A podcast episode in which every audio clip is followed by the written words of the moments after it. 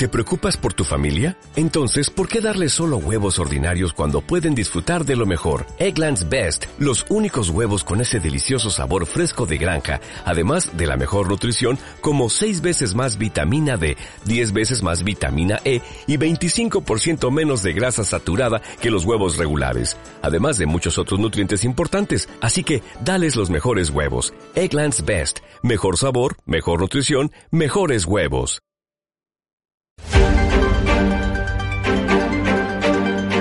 El Departamento de Prensa de Radio Universidad de Chile presenta primera edición de Radioanálisis, lo más relevante de cada mañana informativa con noticias, comentarios, análisis y entrevistas.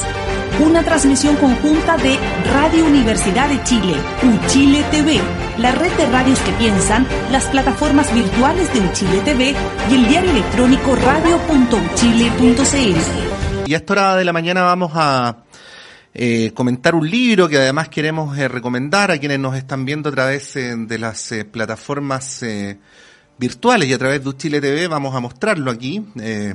Es la última obra del sociólogo Alberto Mayol, cuyo título es El abismo eh, existencial de Occidente. Tenemos a Alberto para conversar sobre este tema, quien entre muchas otras actividades es también conductor de esta radio, del programa La República de las Letras. Así es que, eh, Alberto, en casa, buenos días, gracias por poder tener esta conversación a esta hora de la mañana. Muchas gracias, Patricio. Como siempre, un placer estar junto a ti y junto a los oyentes de la radio de la Universidad de Chile. Sí. Cuando, cuando hago entrevistas sobre libros, Alberto, casi siempre la primera pregunta es la misma, ¿ah? porque eh, cuando, cuando una persona toma la decisión de dedicarle un tiempo largo de su vida a escribir sobre un tema en, en puntual, eh, es súper interesante saber cuáles fueron las motivaciones, porque eh, obviamente uno deja de hacer muchas otras cosas en la vida, ¿no? Y, y, voy a decirlo así, hay, hay una parte de tu actividad que tiene que ver con el análisis político coyuntural, como por ejemplo el del podcast eh, La Cosa Nostra, hay otros libros que tienen que ver con fenómenos y, y ya hay una mirada distanciada, como por ejemplo el derrumbe del modelo. Pero este ya no analiza ni coyunturas ni fenómenos, sino que analiza una época completa, ¿no? Que es la, lo, lo, lo que está ocurriendo con el, con el tiempo actual y en particular en Occidente. Eh, ¿Por qué subir ese otro peldaño, ¿no? Para mirar todavía de más arriba lo, la, la vida, la vida cotidiana, lo voy a decir así, a la época que nos toca vivir. Claro, lo que pasa es que eh, eh, la verdad es que eso tiene mucho que ver en realidad con la base con la que yo trabajo los temas. Yo, mi, base es una investigación que realicé hace muchísimo tiempo, eh, donde fui construyendo herramientas para análisis de transformaciones sociales. Eh, hay un conjunto de temas en las ciencias sociales que son temas que, eh, decimos así, en ciencias sociales son amorfos, ¿no?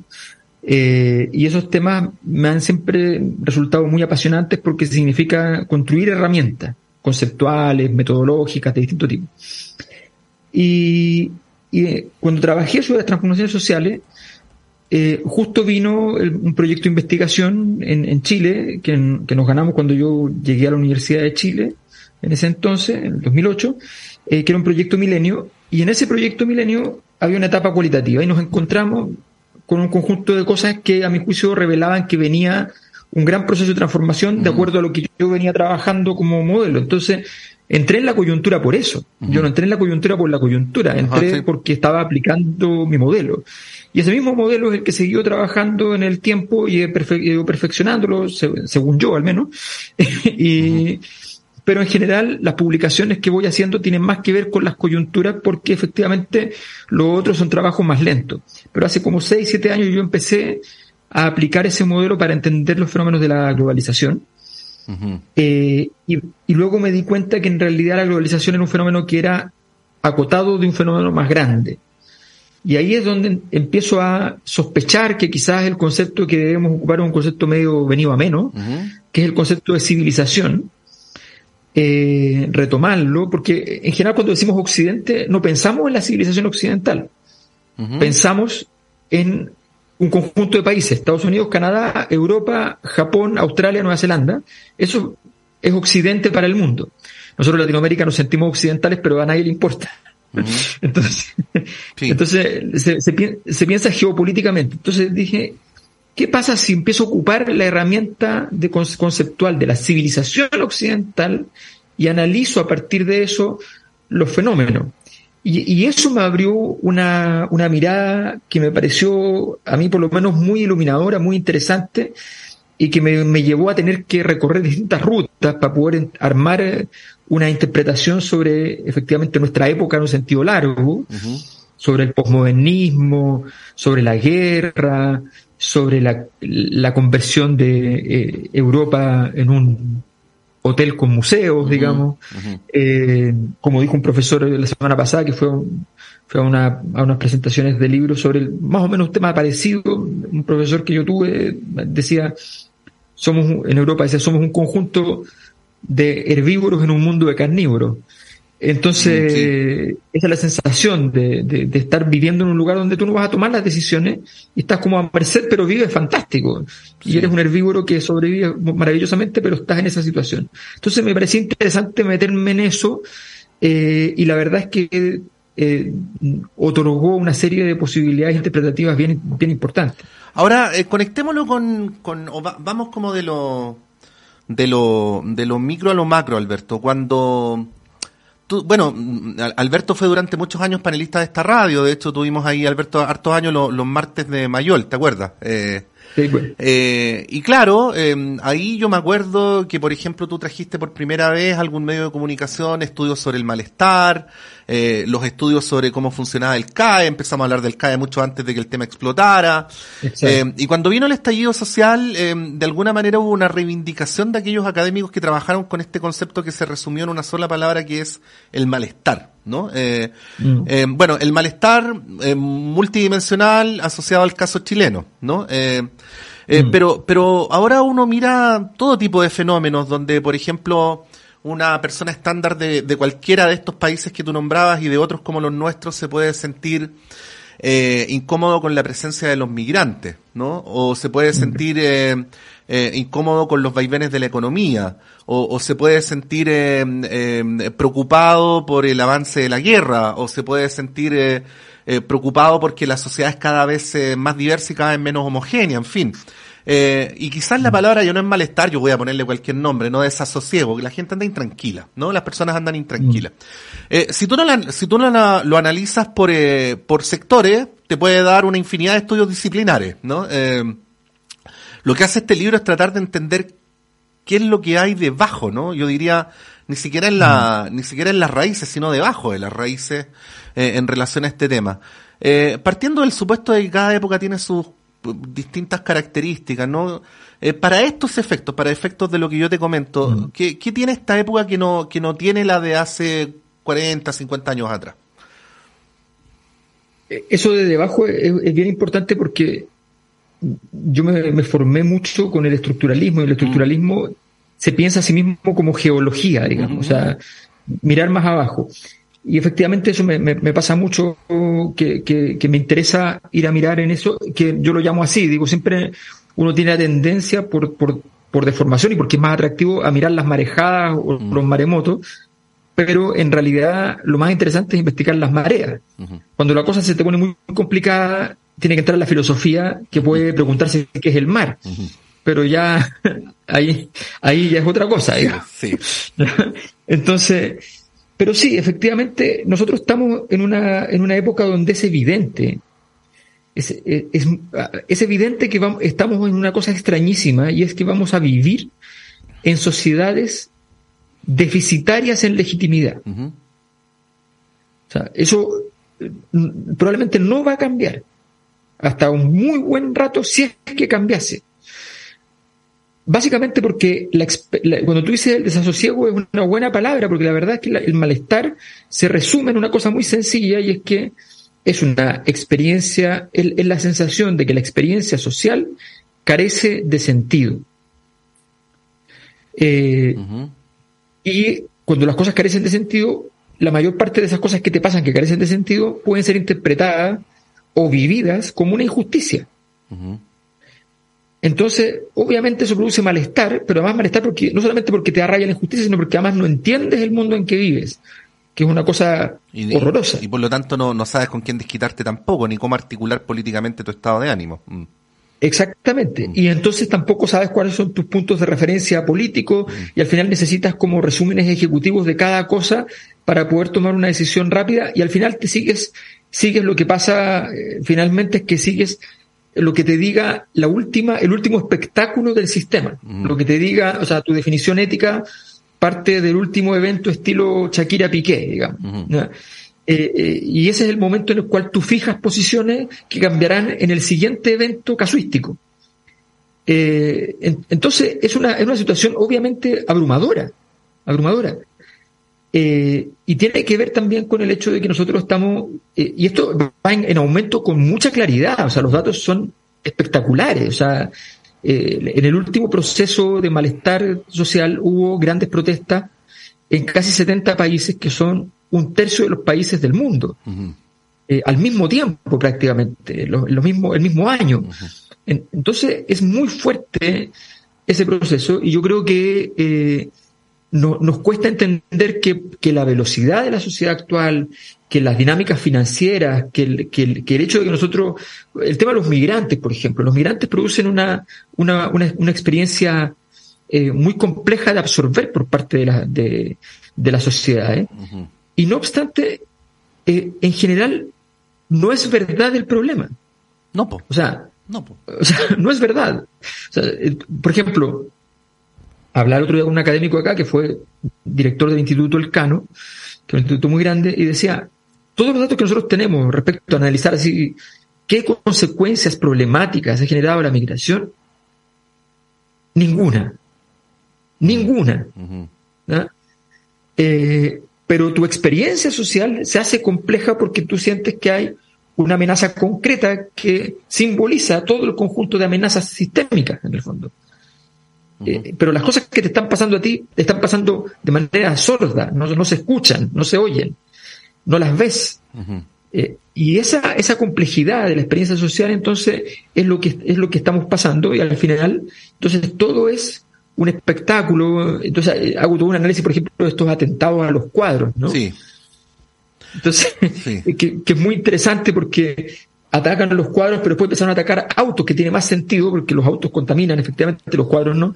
Eh, pero resulta que a, los, autos nunca les, los atacaron realmente que hacían manifestaciones alrededor del auto, pero al cuadro sí. Entonces es una cosa que tú dices, bueno, esto, ¿qué sentido tiene? ¿Cuál es el significado de esta acción? Sí. Estamos conversando a esta hora eh, de la mañana con Alberto Mayola a propósito de su nuevo libro, El abismo existencial de Occidente. Eh, es evidente que, solo vamos a alcanzar a dar algunas pinceladas para recomendar la lectura del libro. Eh, eh Alberto, de, de, de, lo que a priori se plantea, obviamente en el libro queda, queda, queda más claro, pero de lo que a priori se plantea, por ejemplo, en esta entrevista, eh, podría llegar a creerse, lo digo hipotéticamente, que frente a la envergadura del problema y frente a la inevitabilidad del fenómeno, la política tendría poco que hacer. ¿no? Eh, eh, pero sin embargo, eh, no es tal, o tiendo a pensar que no es tal. lo que sí parece cierto es que hay una tendencia de las derechas, especialmente las más extremas, a responder mucho, mucho mejor al planteamiento que tú hacías de, de la necesidad de las personas de tener resúmenes ejecutivos, ¿no? O, o, reducir todos los problemas a un tweet que te haga por último estar más tranquilo respecto a por qué ocurren ciertas cosas, aunque ese tweet sea una mentira de principio a fin, ¿no? mientras mm. Eh, tú sabes, existe un, cuestionamiento transversal en esto que tú describes como Occidente, a izquierdas que tienden a elitizarse, ¿no? Que tienden a hablar desde autores, eh, que tienden a, a, empezar a utilizar lenguajes que para la gente resultan incomprensibles, como, por ejemplo, se ha amplificado, se ha ejemplificado mucho la retórica del apruebo, ¿no? Eh, bueno, en, en este tiempo que corre y descrito así resumidamente el fenómeno, eh, ¿Cómo ves el rol de la política, no? Eh, y, y, para sintetizar y no hacer más, muchas más categorías, eh, la política en lo que respecta al pensamiento conservador y en lo que respecta al pensamiento progresista. Mm. Mira, eh, es súper importante ese, ese, punto. Lo voy a resumir así. Mm. La, la, modernidad generó dos ideologías y una contraideología. Las dos ideologías son racionalistas, el liberalismo y el socialismo. El liberalismo político, en rigor, en rigor, existen las personas, en ciertos intelectuales en el mundo, pero no existe el liberalismo político. el liberalismo político fue subsumido, absorbido, fagocitado por el liberalismo económico, que no tiene nada que ver con el liberalismo político, son completamente opuestos en muchos elementos. Por lo tanto, a mí si me dicen, oye, va a volver el liberalismo, yo digo, fantástico. El problema es que ese liberalismo es el liberalismo económico. Y el liberalismo, entonces, quedó de, bajo el control político de los sectores conservadores. Y los sectores conservadores lo que, no, son perspectivas irracionalistas que están en contra del proceso de la modernización y que lo único que aceptan la modernización en tanto ellos puedan controlar el ritmo de ella para mantener sus condiciones originarias.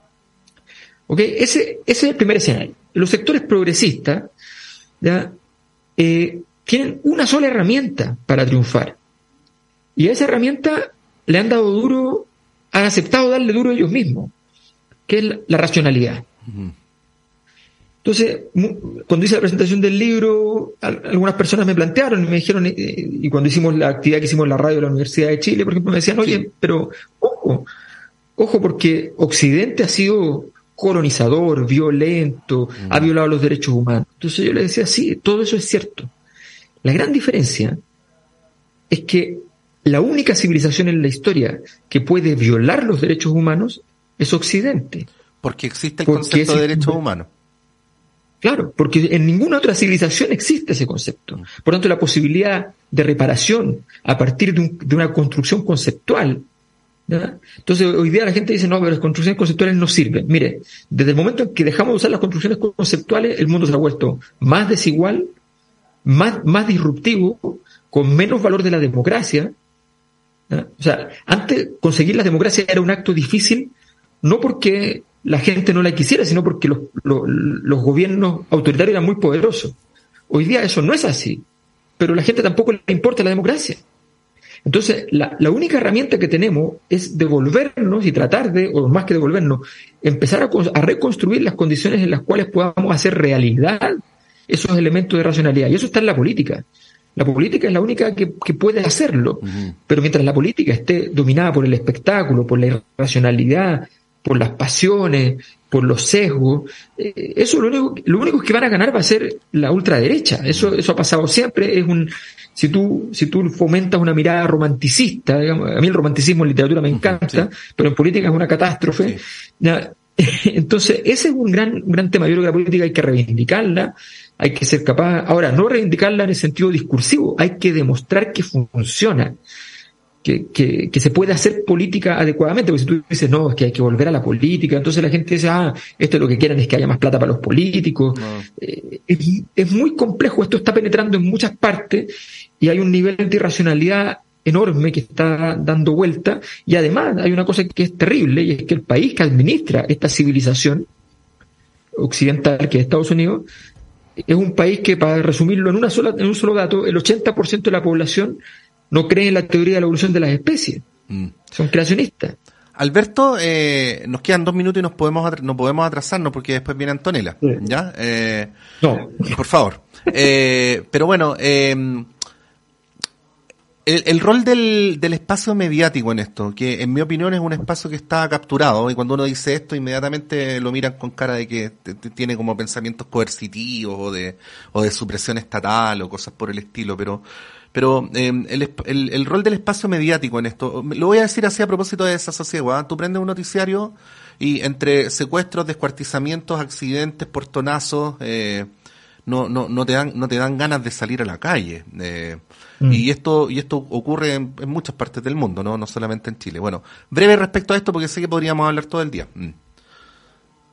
Bueno, eso es, eso es un elemento muy importante y tiene que ver fundamentalmente con la, la pérdida de la importancia del lenguaje a ver, nosotros tenemos dos formas fundamentales en Occidente, como históricamente, se construyeron dos grandes rutas de incorporación de conocimiento, dos rutas cognitivas. Una ruta es la más larga, más extensa, que es la ruta del lenguaje convertido luego en razón, el logos y la razón. Y esa ruta tiene, aparece una competencia que en principio era súper complementaria, eh, que es la configuración de un espacio visual occidental después del surgimiento de la perspectiva mm. pictórica en el Renacimiento. Eh, Y esa mirada, esa mirada que era complementaria, se fue transformando con las pantallas, con la televisión, en una mirada estrictamente de espectáculo. Y, y entonces nuestra realidad incorpora, tiene que conciliar lo que aprende por la mirada del espectáculo y por la mirada de la razón. Y en esa conciliación, el ahorro, la facilidad, la, la, la simplicidad de ver las cosas a partir de la imagen es enorme. Entonces nos hemos ido quedando ahí porque justamente estamos buscando esta respuesta. Mira, en el fondo nosotros estamos cayendo en una trampa.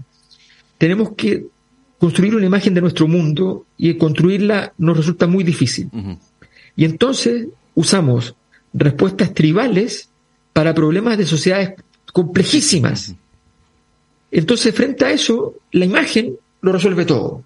Ah, entonces, ves a alguien con cara de delincuente, es delincuente. Ves a alguien que hizo un gesto atribulado, tiene miedo. Ves que alguien, listo. Y eso construye agenda política. Y eso construye, bueno, esa es una trampa mortal. Aquí nosotros tenemos que ser capaces de, poder incorporar, y por eso las universidades son tan importantes, y por eso los espacios, los, espacios de medios de comunicación de este tipo son tan importantes, y por eso yo creo que es tan importante que las universidades hagan hagan un trabajo mucho más mancomunado para poder desarrollar eso eh, en un país que yo creo que efectivamente está, está capturado por la facilidad de la comprensión de los fenómenos. De ahí los intereses, por, por supuesto, los intereses van a correr a, a jugar ese partido. Hay que tratar de jugar otro. Bueno, da para mucho recomendar altamente este libro, eh, El abismo existencial de Occidente. Según cierto matutino, ya está entre los más vendidos de no ficción y no voy a decir nada sobre los otros, pero si uno mira la lista, yo elegiría este. Eh, Alberto Mayol, muchas gracias. muchas gracias, Pato. Nos vamos y ya viene el semáforo con Antonio Esteves. El Departamento de Prensa de Radio Universidad de Chile presentó primera edición de Radioanálisis, lo más relevante de cada jornada informativa con noticias, comentarios, análisis y entrevistas en una transmisión en línea con las radios que piensan. UFRO, Universidad de la Frontera de Temuco, Radio Universidad de los Lagos de Osorno, 90.1 FM, Radio Universidad Austral de Valdivia, el periódico.cl de Temuco y la Araucanía, Radio UTA, 95.9 FM de la Universidad de Tarapacá, región de Arica y también Parinacota, Radio Placeres, 87.7 FM de Valparaíso, Radio Talcahuano, Radio Universidad de Antofagasta, 99.9 FM, Diario de TV Canal 5.cl de la región de los ríos y de los lagos, Radio UNAP 101.9 FM de la Universidad Arturo Prat, región de Tarapacá, Radio Quinta 106.6 FM de Quinta Normal, Radio Ricalma 107.9 FM de Icalma, región de la Araucanía, Radio Atlanta FM de Antofagasta, canal de televisión R2 TV de las comunas de Mejillones y Taltal, Radio Tricahues.cl de Montepatria, Radio Comunitaria Extremo de Reñaca Alto 96.1 FM, Radio Extremo de Viña del Mar 96.1 FM, Radio Cañagual FM Online desde Panguisillo, comuna de Salamanca, provincia de Choapa, Radio Olmué Online. Radio Juan Gómez Millas de la Universidad de Chile, Radio Universidad de Chile 102.5 FM y el diario electrónico radio.uchile.cl. Producción Tania González. Edición Diana Porras. Editora general Montserrat Rolano.